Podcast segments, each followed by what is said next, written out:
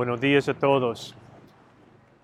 Aquí en la parroquia, yo he mencionado antes, te- recibimos muchas ah, bodas y a mí me encanta ah, pedir y oír la respuesta de esta pregunta.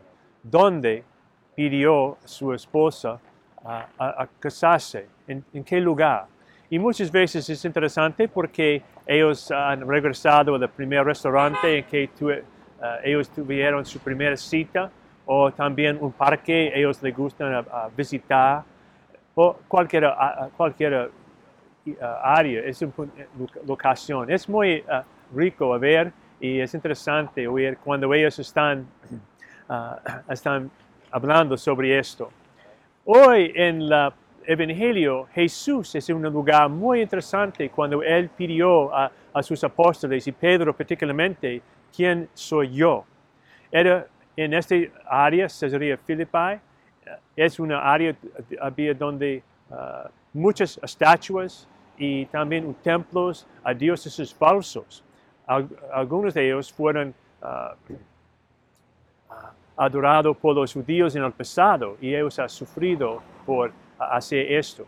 Pero Jesús está pidiendo en el medio de este lugar donde hay estatuas, como aquí en Salem hay muchas estatuas, aquí ah, inmediatamente afuera de la iglesia, también ah, atrás de la cámara hay otra ah, estatua de Nathaniel Hawthorne, personas importantes, pero no son nuestras mesías. Pero otra vez Jesús dice esta pregunta y él dice después, si va a seguirme, necesita recordar poner atrás todos los dioses falsos de, eh, de nosotros.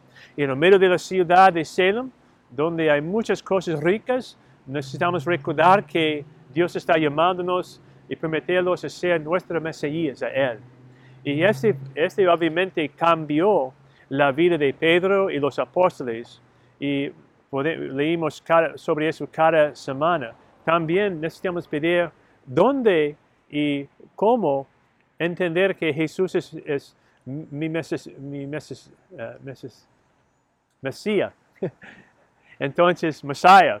Entonces, por esa razón debemos ah, decidir que si yo voy a seguir a Jesucristo, no importa dónde estoy, no importa que, que está alrededor a mí, todavía yo voy, yo voy a enfocarme en seguirle como un discípulo de Él. Entonces, por esta semana, la pregunta es, ¿cómo puedo seguir a Jesucristo con mi Mesías en el medio de Salem, en el medio, de mi vida, y cómo puede compartir ese mensaje con otros? Y que Dios les bendiga a todos.